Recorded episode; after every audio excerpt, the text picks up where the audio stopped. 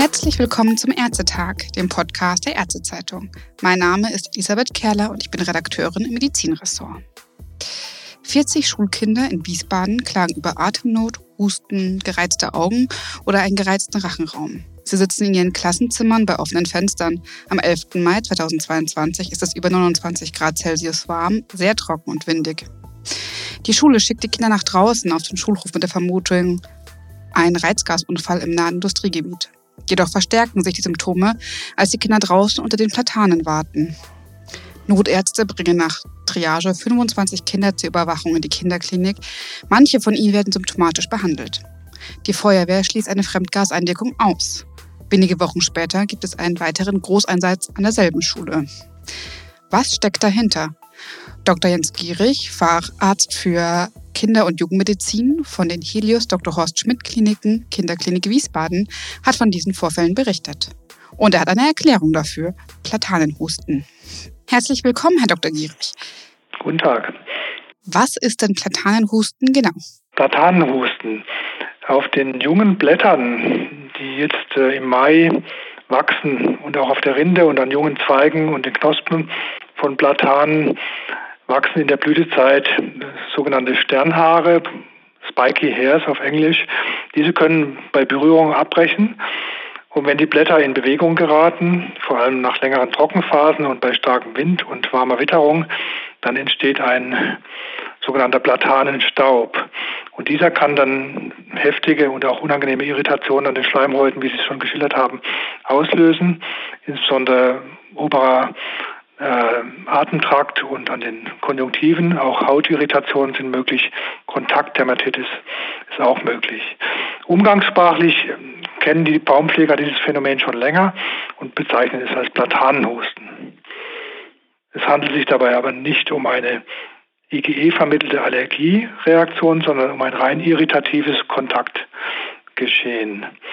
Die, die IgE-vermittelten Allergien sind eigentlich sehr selten auf Platane. Bei uns nur 5% der Bevölkerung ist dagegen sensibilisiert. Es wurde ja erst ein Reizgasunfall vermutet. Mhm. Und dann wurde ja auch die Fremdgaseinwirkung ausgeschlossen. Wie kamen Sie denn darauf, dass, es, dass die Platanen auf dem Schulhof die Auslöser sind? Ja, es war so, dass die, die Feuerwehr hm, ja schon länger vor Ort war und nach Ursachen gesucht hat. Und ich wurde dann, da keine Ursache zu eruieren war, hinzugezogen als pädiatrischer Allergologe und Pneumologe. Und ähm, der Einsatzleiter hat mich angerufen und ich kam dann dahin auf den Schulhof. Da es dort gar, gar keine Hinweise für eine Pollenwolke gab und auch keine Fremdgaseinwirkung ähm, und auch die, die Rettungskräfte alle dort äh, dann Symptome entwickelt hatten, zunehmend Reizungen der Augen und im Rachen, ähm, kam dann ein, letztlich ein Feuerwehrmann auf die Idee, mal auf seinem Handy zu googeln ähm, und hat dann eine Homepage der Baumpfleger entdeckt. Und dort fand er die wichtige Information, dass junge Platanhaare äh, solche Reizerscheinungen verursachen können. Und dieser Fährte sind wir dann nachgegangen. An was hat Sie denn im ersten Moment gedacht, als Sie davon gehört haben? Ja, zunächst war von einer Pollenwolke die Rede und auch in der Presse dann in den Folgetagen war zunächst das Thema Pollenwolke, aber an diesem Tag war geringer Gräserpollenflug und auch lokal war da eigentlich äh, nichts zu erkennen, was Pollenflug verursacht hat. Und die Symptome, die ich selber dann auch hatte an Ort und Stelle, sprachen gegen eine, gegen eine Allergiereaktion.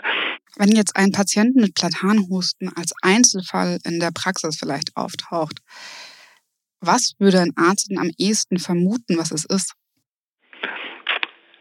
Also die Differentialdiagnose zur Allergie ist eigentlich recht einfach, denn beim äh, Platanhusten sind es vorwiegend irritative hm, Reizerscheinungen, Fremdkörpergefühl und Kratzen an Augen und im Hals und in der Nase. Husten kann auch auftreten. Im Gegensatz dazu, hm, bei der Allergie findet sich ja doch häufig ein Fließschnupfen, Juckreiz an Augen und Nase und ähm, das ist beim Platanhusten nicht der Fall. Kein Juckreiz und auch kein Fließschnupfen.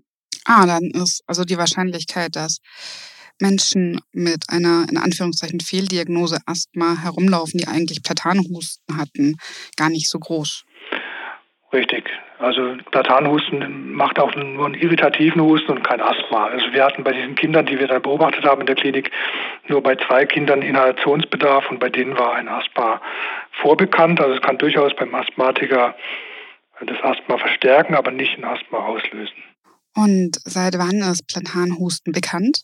Also das Phänomen ist bei den Baumpflegern und bei den Gärtnern eigentlich schon, schon, schon lange bekannt im Medizinbereich, aber bisher nicht, weil es bisher selten solche Massenanfälle gab wie jetzt bei uns in Wiesbaden. Deshalb war das hm, bisher noch kein Thema. In anderen Ländern ist es ein bisschen bekannter, insbesondere Australien. Dort gibt es sporadische Publikationen dazu, insbesondere aus Melbourne. Da gab es 2012 auch eine kleine Studie lokal, wo 64 Betroffene untersucht wurden, die ihre Symptome auf die lokale Platanbelastung zurückgeführt haben.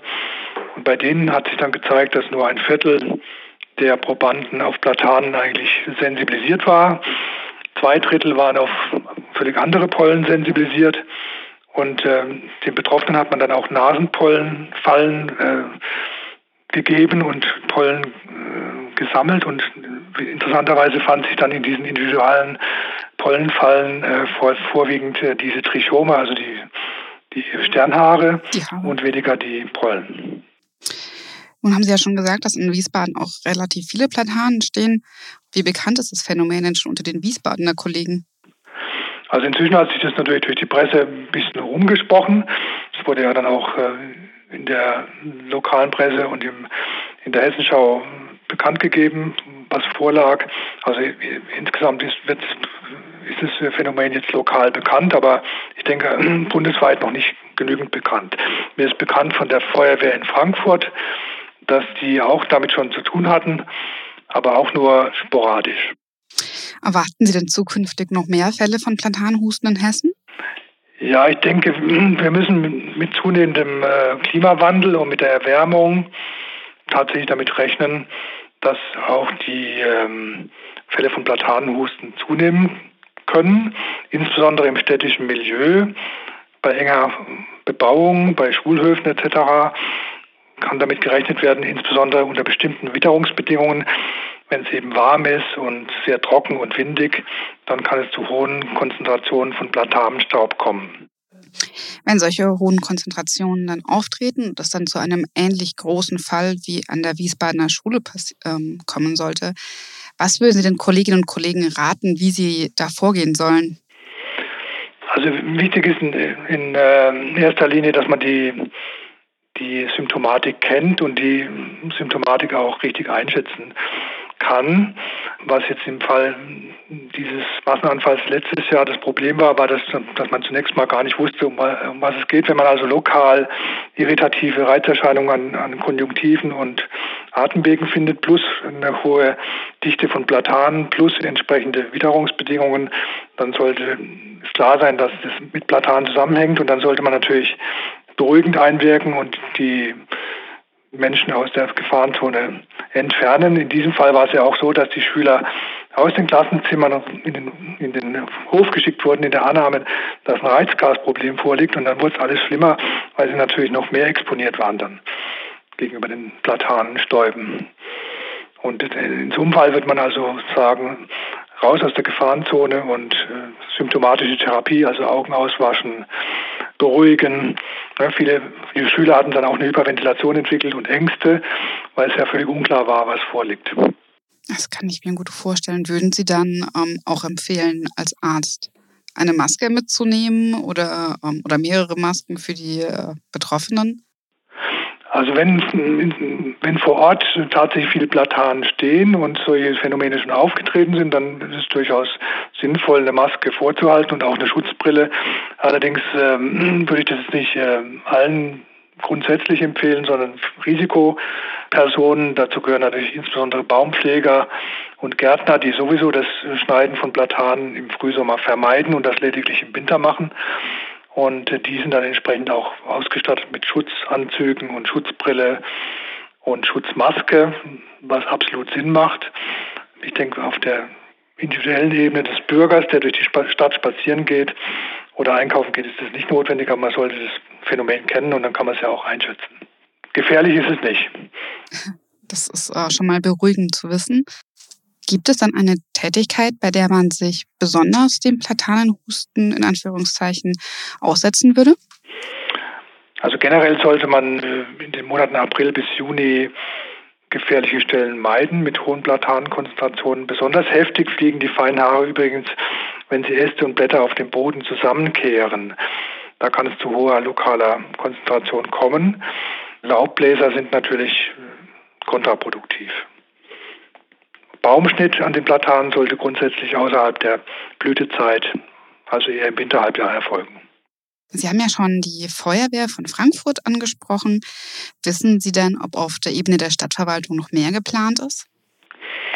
Also es ist so, dass das äh, nach meinen Informationen vom Grünflächenamt der Stadt Wiesbaden an Problemstellen inzwischen im Frühjahr die Platanen eingesprüht werden mit einem Gemisch aus ähm, Apfelpektin und Wasser. Und das ist völlig ungiftig und dieses äh, Gemisch bewirkt, dass die Spiky Hairs, die Sternhaare, an die Blattoberfläche gebunden bleiben und dann eben äh, sich nicht mehr ablösen können bei Wind und Bruchgefahr. Es ist ja auch so, dass die Trichome, also die Spiky Hairs, auch eine Funktion erfüllen, nicht wahr? Richtig, die, die haben eine wichtige Funktion als Biofilter und sind sehr effektiv, zum Beispiel in der Filterung von Dieselpartikeln und Schadstoffpartikeln wie PM2,5 und da sehr effektiv. Deshalb ist es auch völlig äh, kontraproduktiv, jetzt Platanen zu fällen aufgrund dieses äh, Phänomens vorbeugen. Das wäre falsch, weil man dann eigentlich den Teufel mit dem Belzebub austreibt und die Filterwirkung der Platanen dadurch nicht mehr gewährleistet wäre. Das wäre schade, weil genau deswegen werden sie auch gepflanzt in den Städten. Dann bleiben wir besser bei unseren Plantanen und ich bedanke mich für Ihre Schlussworte, Dr. Jens Gierig, und allen, die zuhören. Bis zum nächsten Mal.